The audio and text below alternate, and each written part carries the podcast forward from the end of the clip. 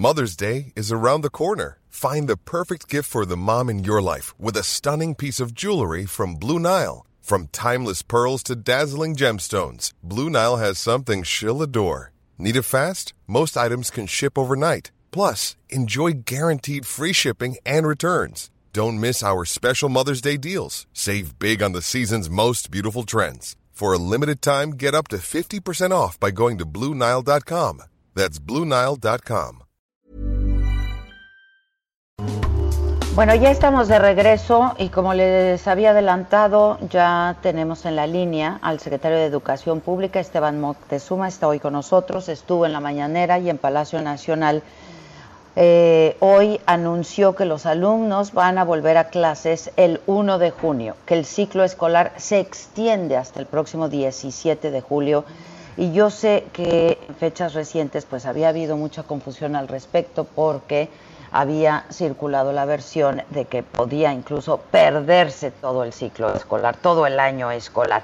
Esteban, ¿cómo estás? Buen día. Adela, ¿cómo estás? Muy buenos días. Un saludo a todo tu auditorio. Oye, antes que cualquier otra cosa, bueno, te vimos en la mañanera, te vimos bien, pero ¿cómo estás de salud? ¿Cómo están todos bien, por ahí? Todos bien y ustedes? Bien, afortunadamente también. Este, tú usando el tapabocas, te hemos visto. Pues siempre lo uso porque he leído que es un auxiliar preventivo. Pues sí, y que, ha, y, que ha traído beneficios en otros países donde además es obligatorio llevarlo. Oye, a ver Esteban, entonces, a últimos, la semana pasada de hecho hablamos, habíamos acordado tener una entrevista, pero no tenías del todo claro cómo iba a estar esto, pero nunca se consideró el hecho de que se perdiera el ciclo escolar, ¿o sí? Nunca eh, perder el ciclo escolar o dar por cancelado el ciclo o pasar a todo mundo aprobado automático. Eh, no sé eh, pues de dónde salió eso, pero no tiene ningún sustento veraz. Ahora, lo que anuncias esta mañana, eh, quiere decir que entonces se posponen, se, se, pospone el ciclo escolar, ¿no? Es decir, este, acabarán los, los, los alumnos acabarán más tarde, digamos. Sí, eh, eh, dos semanas más. De hecho, el término del ciclo escolar iba a ser el 3 de julio, ahora será el 17, pero además vamos a reubicar lo que se llaman los consejos técnicos escolares para que todos los días sean de trabajo. Y por otra parte hemos visto que sobre todo las dos primeras semanas previas a las vacaciones, como le dimos tiempo a las maestras y a los maestros de hablar con sus alumnos y de dejarles tareas y darles lineamientos de estudio, se estudió muy bien previas a las vacaciones de Semana Santa y ahora con Aprende en Casa también pues, va a ser un auxiliar para mantener a los niños aprendiendo. Y la educación a distancia, la educación en línea, pues es algo muy importante. Hoy, por ejemplo, en un momento más, vamos a tener una capacitación para el uso precisamente de tecnologías digitales.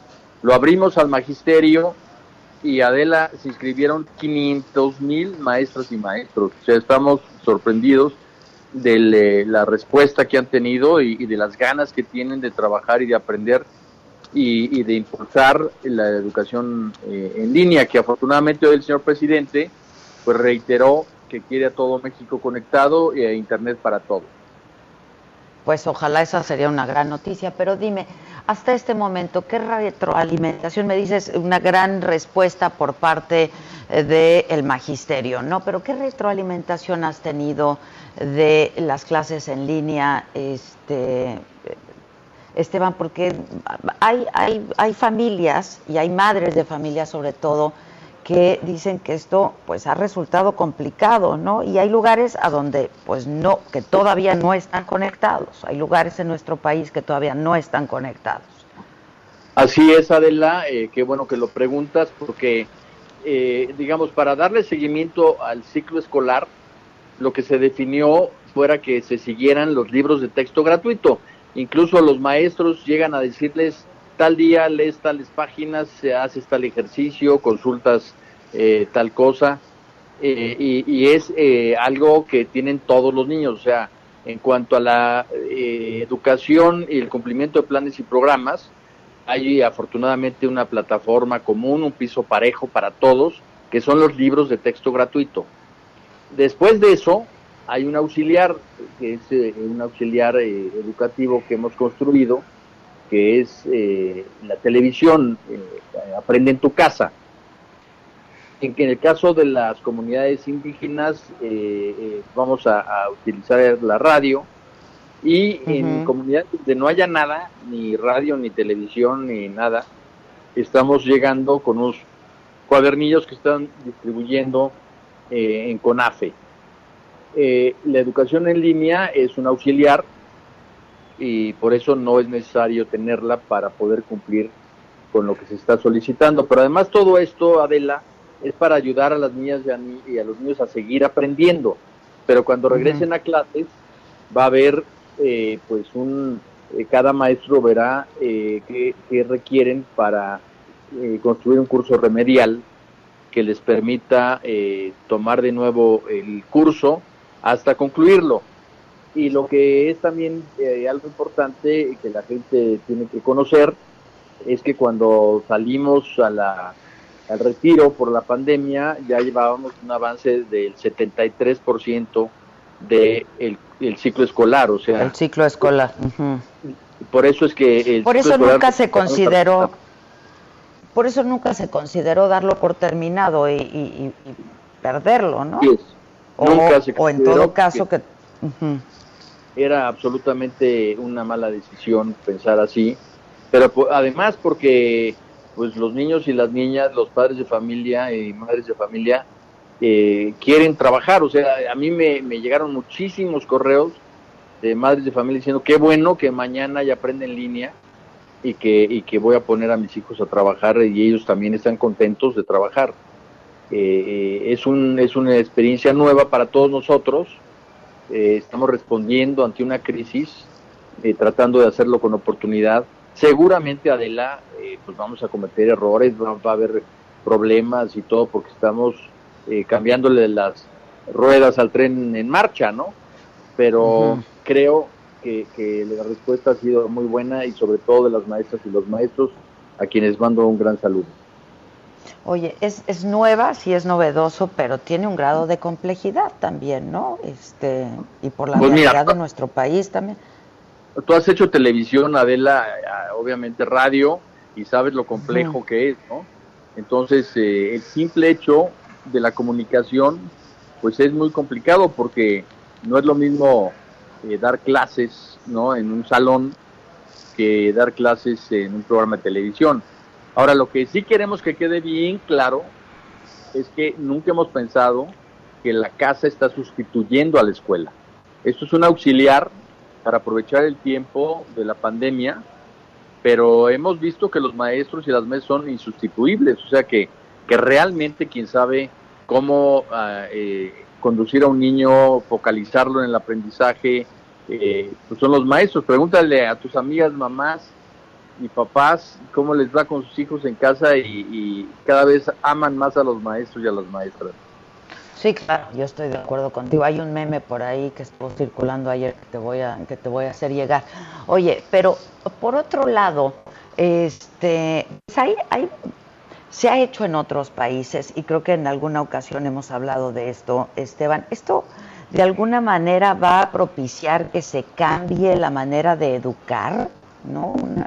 Ahora claro. sí, una, un, no, eh, a ver, cuéntame. ¿Qué has pensado al respecto? Mira, eh, para empezar ya estamos construyendo el canal de televisión de la CEP. Entonces, imagínate nada más el poder que tiene que pongas tú los cursos que se dan en clases en la televisión para eh, niñas y niños que, tengan un rezago y que puedan eh, tener un material extra para maestras y maestros sepan que va a darse tal o cual película, tal o cual video, y que le digan a sus niños, oye, por cierto, hay que ver esto en la televisión de la SEP.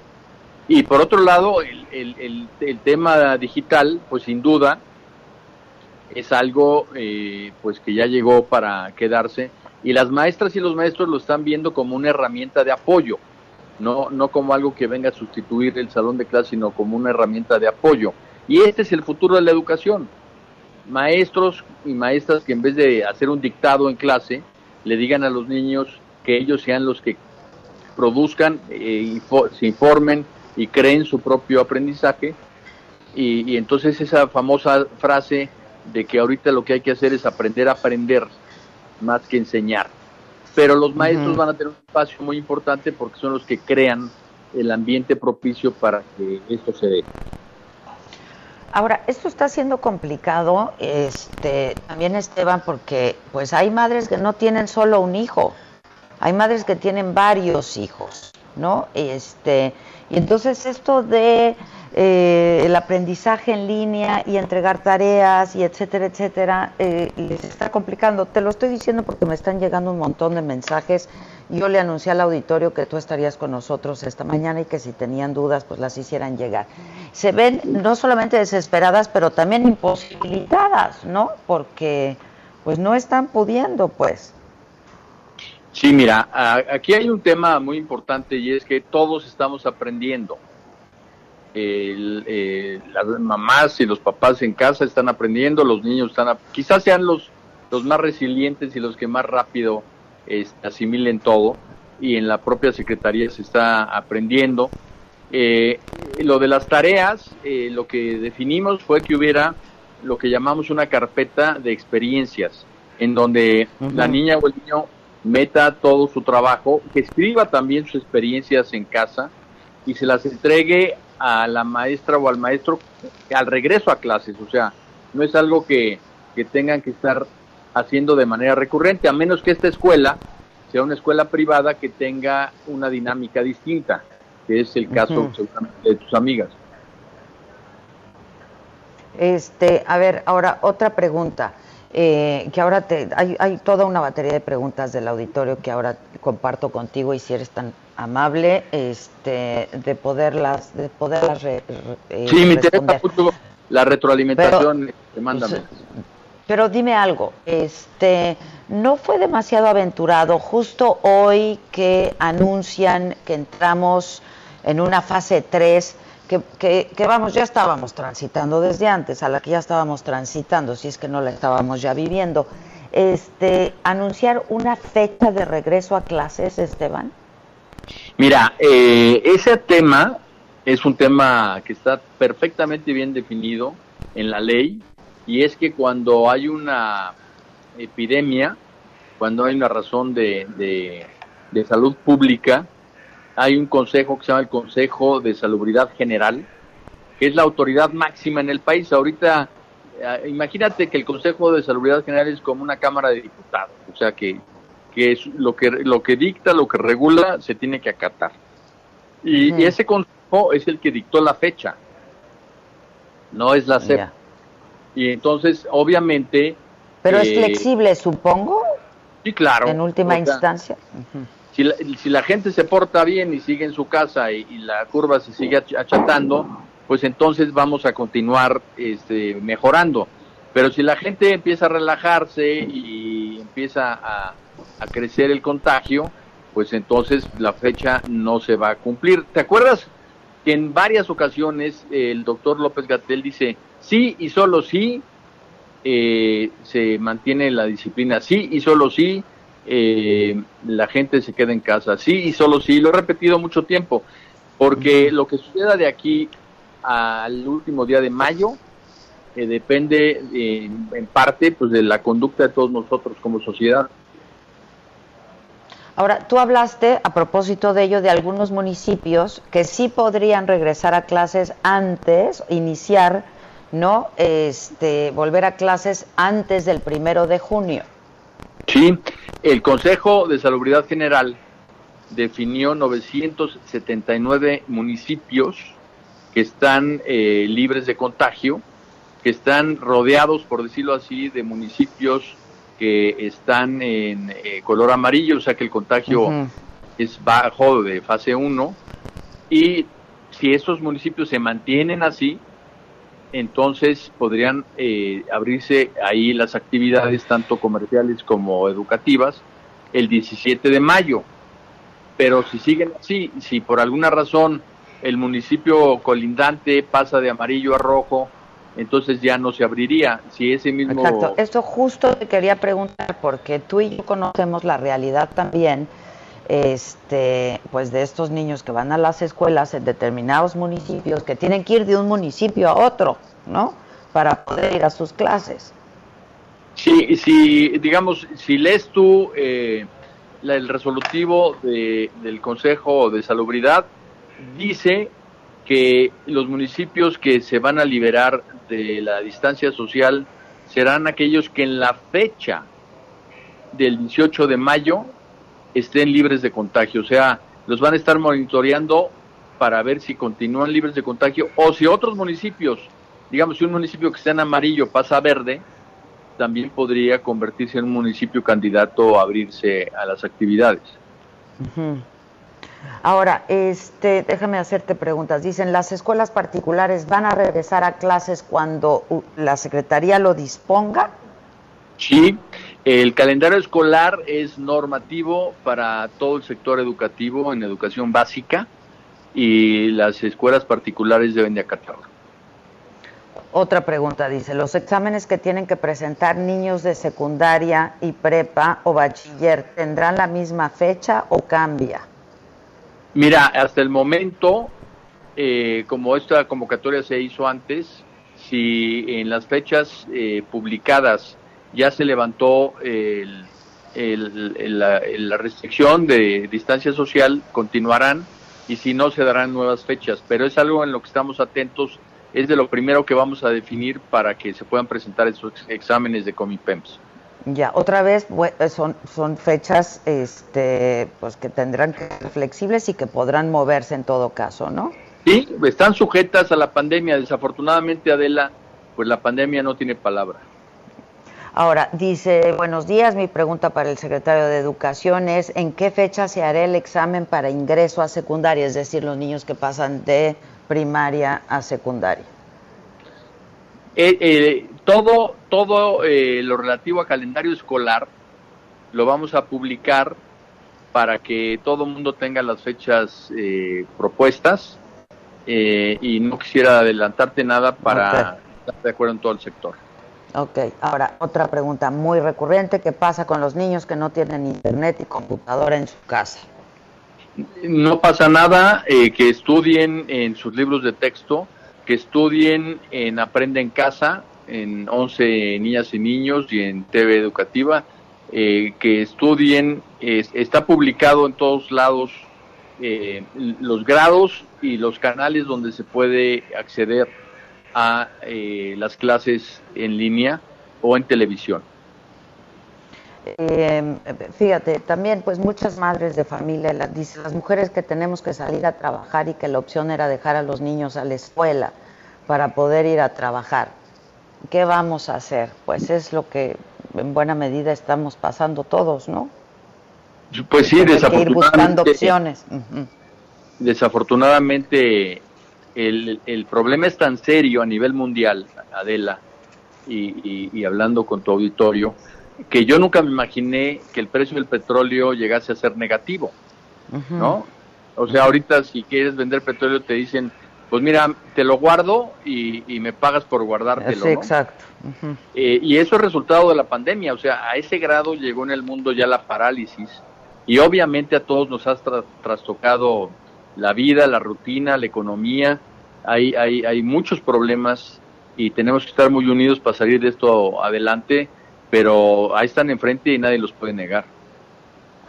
A, ver, esta otra pregunta. Dice Adela, FIMPES y ANUES le reportaron a la SEP que las clases terminarán en línea y no piensan regresar aunque la SEP diga lo contrario. ¿Es correcto?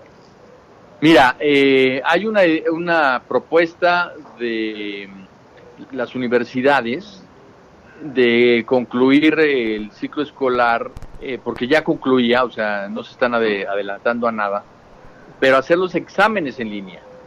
Y esos exámenes eh, los pueden hacer incluso, están viendo cómo y en dónde para quien no tenga eh, acceso. En las universidades, como tú recuerdas, en su mayoría de la zona autónomas. Entonces, pueden tomar esas decisiones y, y, manejar eso, aunque estamos en perfecta coordinación con ellos, estamos en coordinación con Anuyes y lo que determinen seguramente eh, lo harán después de, escucharnos siempre porque una de las virtudes que tiene este momento en el país es que el sector educativo se ha mantenido muy unido. Yo he tenido reuniones con los secretarios de educación de todos los estados cuatro veces ya desde que se hizo el, el distanciamiento social, obviamente virtualmente, eh, pero estamos eh, todos trabajando muy unidos en favor de las niñas, los niños, los jóvenes. ¿Qué has aprendido de esto y, qué tenemos que hacer a partir de esto para después, Esteban, en términos de educación en este país? Mira, en términos de educación, Adela, el COVID-19 ha mostrado la, lo que tú has mencionado varias veces ya en la entrevista, la enorme desigualdad y las diferencias en oportunidades que hay en el país. Entonces, una primerísima lección es que el tema de la equidad es algo sobre lo que tenemos que trabajar muchísimo y apoyar más a las escuelas y a los niños que requieren de una mejor educación. Dos, sin duda, es que la higiene y la limpieza eh, no son adorno, no son eh, buenas costumbres, son cuestiones vitales, entonces que tenemos que tener en las escuelas toda una disciplina de higiene escolar, de limpieza, porque es muy común que una niña tenga calentura y la mamá diga, pues no tengo con quién dejarla y la meta a la escuela, ¿no? Y, contagia a todo el mundo.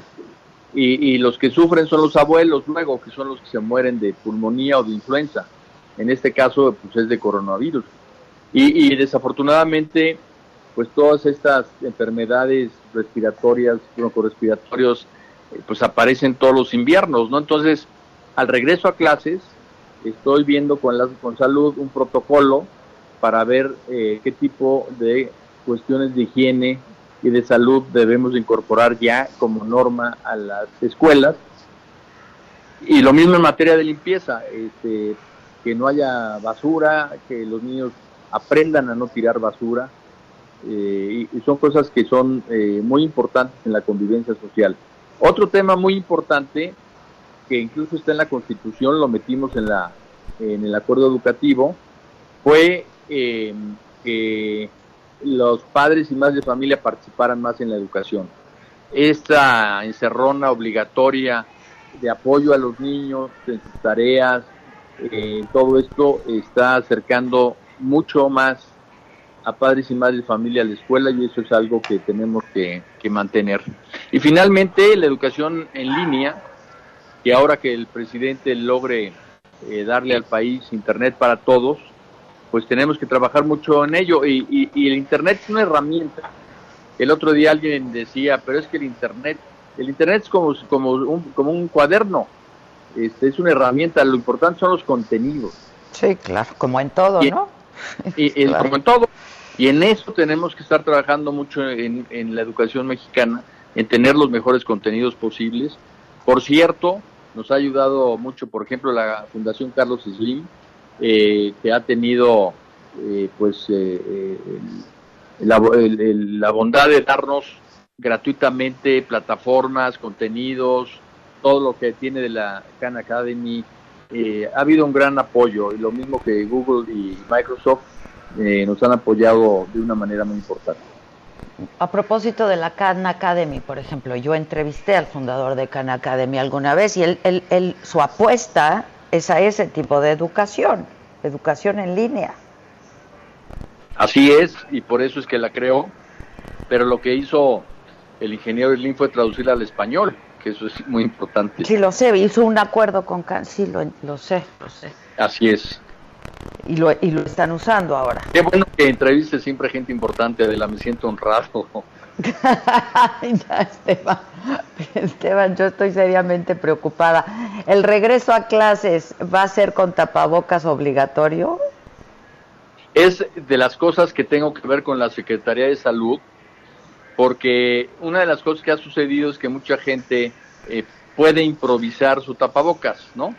Eh, he visto muchos tapabocas muy creativos además, y definitivamente el usarlo, por eso lo uso, eh, protege al de enfrente, y si el de enfrente tiene tapabocas te protege a ti, entonces puede ser importante. Ahora, si ya se acabó o, ya en una fase tan baja la, la eh, pandemia que eh, no se requiera tomar medidas extremas, pues la norma sí será que si alguien tiene gripa, si alguien se siente mal, si alguien tiene tos, pues que use tapabocas, ¿no? Eh, cubrebocas se oye más bonito, que use cubrebocas. Y, y eso pues tiene que ser una cultura. Tú vas a Japón el tapabocas también se oye bonito y deberíamos de usarlo más y mejor, ¿eh? Pero bueno. pero a ti no te conviene el tapabocas. Este, pues no, pero conozco a muchos que sí les convendría mucho porque nunca hay que perder la oportunidad de pronto de quedarse callados. Exactamente, exactamente. Exactamente, ¿no? Oye, este, Finalmente, eh, bueno, pues tú conoces a mis hijos, eh, etcétera. Yo he visto, mi hija, por ejemplo, está siguiendo con sus estudios este, de licenciatura en línea eh, en una universidad de Estados Unidos. Y, por ejemplo, este, yo he visto y he estado leyendo un montón sobre esto, que hay mucho apoyo emocional, psicológico también a los alumnos, tanto a los pequeños, a los grandes, como a los padres de familia en línea. ¿Has pensado, han pensado en esto, Esteban? Porque no me parece un asunto menor en lo absoluto, ¿eh? ¿Cómo están los niños? Sí, qué bueno que lo mencionas. Sí, eh, eh, todo el tema socioemocional es algo que estamos eh, viendo. Incluso con las universidades ya tenemos líneas telefónicas para que cualquier persona que requiera apoyo socioemocional van a tener el apoyo de psicólogos y eso ya está en marcha y sin duda este, parte de la capacitación magisterial que haremos antes de volver a abrir es el tema socioemocional. Y en línea, una especie de preguntas y respuestas, o sea, que, que, que den contención a la familia y a los integrantes de las familias de cualquier edad. Lo podríamos hacer en línea, pero de nuevo, siguiendo tu línea de argumentación, pues hay muchas maestras que no la tienen, por eso eh, lo vamos a hacer de cualquier forma, eh, por las vías, eh, digamos, regulares que tiene la Secretaría para hablar con el resto de... Pues dicen que las crisis son una oportunidad, Esteban. La verdad es muy doloroso por lo que estamos atravesando. Este, muy fuerte muy fuerte, este, pero pues ojalá también sea una oportunidad para replantear un montón de cosas en términos de educación en este país. Tú hablabas hoy de que ah, hasta de, la paz hablabas y, y, la verdad es que este país ocupa el lugar número uno en obesidad infantil, ¿no? Así es, Adela. Oye, me tengo que ir. Yo también. entrevista y mantengamos en contacto durante toda esta época. Ya vas. Bueno, pues gracias Esteban. Un Saludos a todos. Gracias. Igualmente es Esteban Moctezuma, secretario de Educación Pública. Vamos